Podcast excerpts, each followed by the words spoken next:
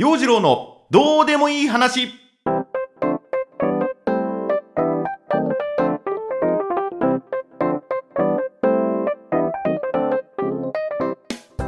今週もスタート。陽次郎のどうでもいい話。こんにちは陽次郎です。あっという間に10月が過ぎていこうとしています。今月振り返ってみますとまあフルマラソンにも出たしハーフマラソンにも出たしあと朗読のね活動がなかなか活発な一月でした。先週は7日間のうち5日間は何かしら朗読の活動が入っているっていうスケジュールでまあ、発表会に向けての準備だったりこの土日は実際に発表会もねあったりしていろいろな声でいろいろな作品を楽しむことができました。これがね今週も続くんですわ。えー、なかなかに忙しい日々でございます。まあ面白いんですけどもね楽しい日々を送っていますが頑張ってまいりましょう。で先週のポッドキャストで結果ももちろん大事だけどその過程も楽しもうよ。結果が出るまでの過程を楽しめるのがマラソンだなんていう風なことを言ってましたけども、まあ、これってスポーツの醍醐味の一つであってね結果が大事であるならば結果を気にするんであるならばネットニュースでも翌朝の新聞でも見て確認すればいいんだけどもその試合とかレースがねどんな展開になっているのかっていう風なのを楽しむのがスポーツだと思う。で今こうしてね朗読活動をしていて、まあ、発表会もいろいろあってね発表会でちゃんと朗読できればまあいいに越したことはないんだけれどもその発表会までの練習の過程でいやこの話面白いなとかねあの声出して読むと楽しいなとかいややっぱねこう朗読声出して読むって難しいねなんて思いながら続けていくのが大事なんだとまあそんなことも思ったりするわけなんです。うん、練習も楽しいって思えるのがねそういう風な活動を続けていくことが大事なんじゃないかなと。で結果を出すまでにはその道中その過程でいろいろな壁があったり回り道をしなきゃなんなかったりっていうんでなかなか思うようにことが進まない。そこであーちょっとこの壁高えなとあのこの回り道遠いなとかねもういいやって思ってしまうこともある。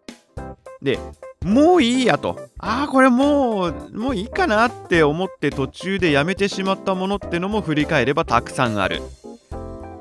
読みかけの本がいっぱいあるしなんならねギターのケースにうっすらホコリが積もっていたりする。ホコリを拭けっていうこととギターを出しなさいってね。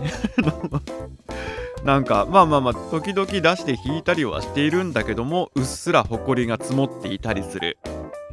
なんかね自分の部屋見回してみても途中で投げ出してしまったものがねあっちらこちらにこう散らばっているんですわ。掃除しな。散らかったまんまにしないでちゃんと掃除しましょう。そうあのその辺にもね英語のテキストなんかがあの積んだままになってていつやってたんだっけ？みたいなね。なんで英語を勉強しようとか思ってたんだっけ？とかね。思っていたりもしています。でこういった中途半端になっているものの中に実はダイエットをするっていうのが含まれていて、まあ、ある人が言うにはいや洋次郎よく走っててねマラソン大会にも出ているじゃないって言われるかもしれないけれども実は太ってたんです。はい。なので今日は今一度自分のダイエット事情についての考察をしてみたいと思います。郎のどうでもいい話。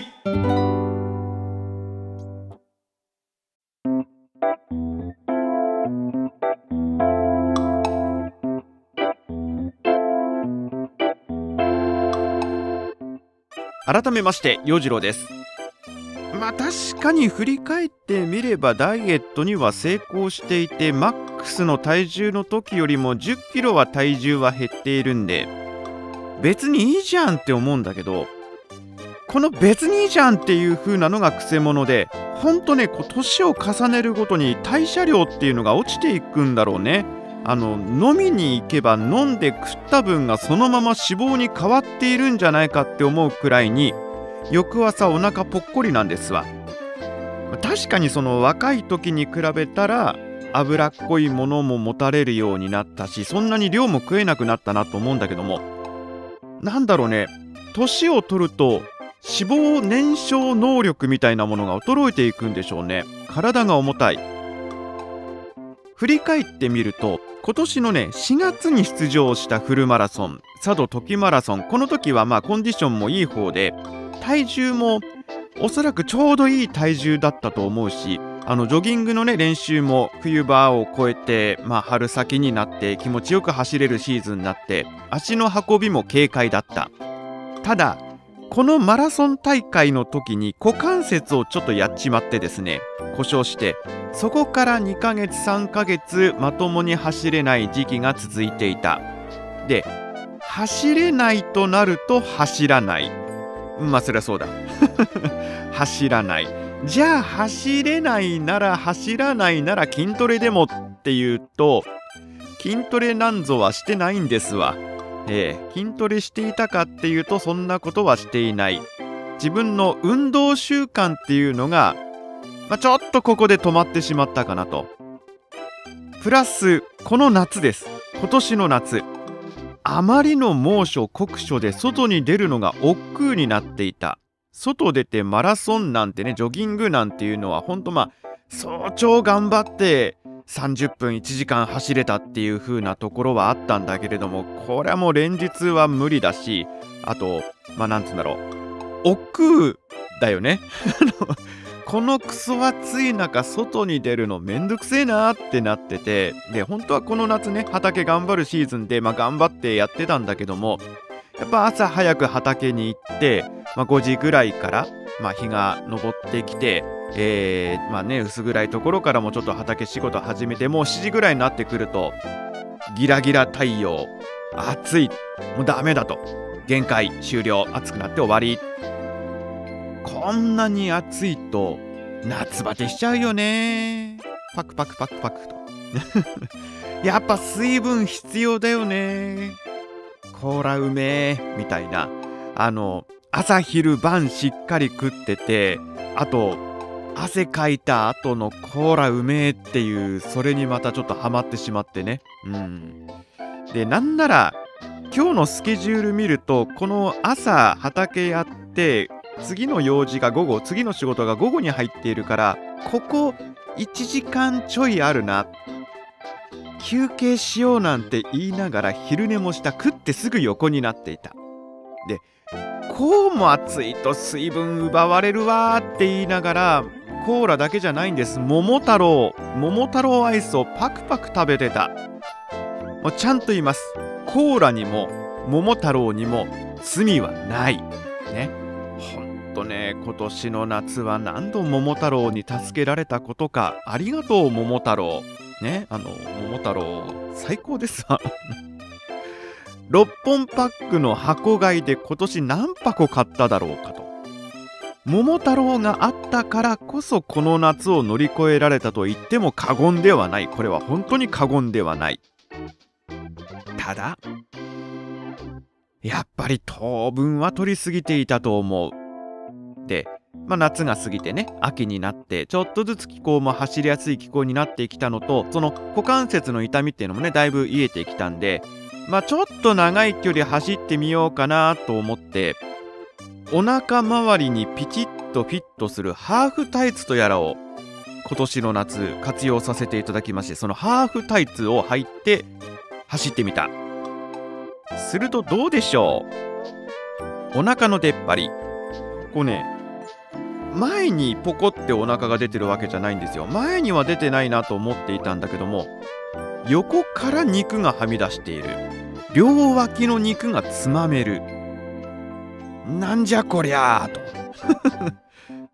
両側の肉をつまみながらなんじゃこりゃーと。あの、時々ね自分の裸を姿見に映してね鏡に映してまあねそんなうっとりするような体ではないんだけどもなんか大丈夫大丈夫。デブじゃない。自分デブじゃないってこう信じ込ませていたんだよね。でこれおそらくその筋トレしている人とか時々やるんじゃないかな。蛍光灯でも何でもこう光の角度で体の陰影をつけてね。ちょっと腹筋あたりのこうなんつうの浮かぶ影を濃くする。うん。わかるかな？も、まあ、自分もね全然シックスパックじゃないんだけどもこう光の加減によってはこうお腹周りにうっすらと影ができて少し体の位置をずらして影の部分を増やしてみるとなんかちょっとお腹周り割れてない？割れてるように見えるよね？でもこれ真正面のこう光を当ててみると全然割れてないんですわ。なんかこうねあの光のマジックみたいなのであれ？ちょっと割れてない？あごめん。やっぱなんかあれだわ。自分の体見てうっとりすることあるわ。ね、まだこの体型なら細身のズボン入るなって思うわ。思う。うん。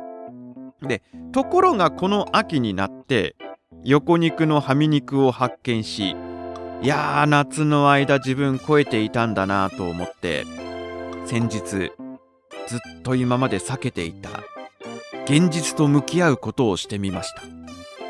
そう。体重計に乗る。で自分のね適正体重っていうのをネットでこうこの間ねスマホでポチポチって調べた時にだいたい62キロから63キロが標準って出てて、ま、自分ランナーですし63くらいのま適正体重なんじゃないかなと思ってた。うん。まあ、一時ね、61にまでこう下がってた時もあったんで、まあ、そこからちょっと太ったかなと思っても、63はキープなんじゃないかなと思ってた。過信してた。65超えてた。うん、この間の計測で65.2キロ。なんだろうね。言い訳合戦が始まるんですよ。すぐ言い訳が出てくる。これさ、これ今さ、さっき飯食ったばっかりだからその分がこの65.2っていう数字になってるんだよね。ちょっと走ってくればすぐに元に戻るでしょ？人間の体なんてもうほぼほぼ水分なんだからさ。汗かくなりおしっこするなりすれば2キロくらい軽くなくなるでしょ？と。1回に2リットルもおしっこするとは考えられないんだけどももうなんかね言い訳の言葉が頭の中をぐるぐる回る。2キロ？ああんなもん誤差誤差。っていうね。そう思っちゃう自分を律したい。そんなわけでもう2キロ減、ね、自分の適正体重と言われている63を目指して63キロを目指してのダイエットを始めることにしました。そのためにダイエットのためのアイテムを一つ今回購入したんです。はい。体組成計。まあ、一応ドラえもんっぽくって思ったんだけど、ちょっと恥じらいがありましたね。体組成計買いました。あの、体重はもちろんなんですけども、体脂肪率だとかね、あの、体型がどうなっているかっていうのも測ってくれる優れものです。体組成計。あの、これまでうちにあった体重計は、体を乗せるとこう針が動いて何キロですっていう表示するね、まあ、いわゆるそのアナログな体重計だったんだけども今後自分の体の数値をしっかり見える化しようということでデジタル表記の体組成計を購入しました。で買ってすぐにですね自分の体重を測ってみる。もう高性能の体組成計ですよ。もうごまかしは効かない。表示された数字65.3キロ。100g 増えてる。うん茶碗1杯分のご飯分増えてたわ。あのねあのでも、まあ、この体重もね標準っちゃ標準なんでそのこうなんだ振り幅の中でねここからここまでがだいたい標準ですよっていうその標準の枠の中には入っているんだけれどもまあなんかねやっぱね体重たいんだよね。で振り返ってみるとねそのマラソン大会に出てもその4月に出していた自己ベストからはだいぶ遅い記録になっちゃったしフルマラソンこの間走って足が追っつかなくなったのも多分体が重くなっているのに無理して以前の走りをしようとしたその無理がたたった結果もあったと思う。まあねあの数値が上がった下がったで一喜一憂するっていうのも結局は自己満足の世界なんだけども本当は油断するとすぐ太る体質だし願わくばまたねもうちょっとその記録を伸ばしたい早く走りたいなって思っている自分もいるしあとこれからね忘年会のシーズンなんです。ちらほら飲みの予定なんかも今あったりするんでまあ意識して自分の体と向き合う時間も作っていこうかなと思っているところです。